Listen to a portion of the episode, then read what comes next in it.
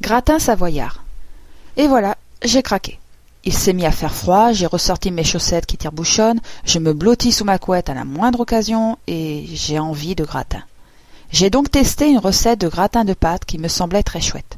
Mais les pâtes du dessus se sont retrouvées croustillantes et finalement plutôt immangeables.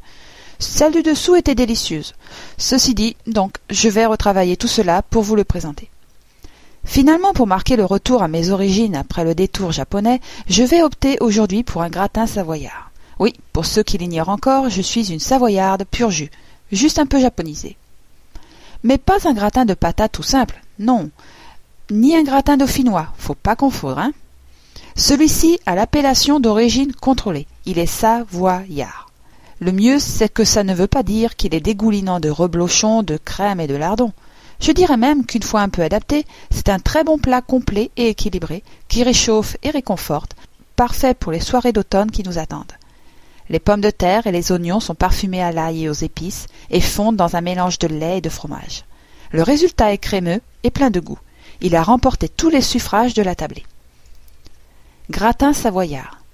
Pour huit personnes. Une gousse d'ail épluchée, 20 g de beurre, 800 g de pommes de terre, deux gros oignons, quatre épices, noix de muscade, poivre et sel, 50 centilitres de lait, 125 g de gruyère râpée. Préchauffez le four à 180 degrés.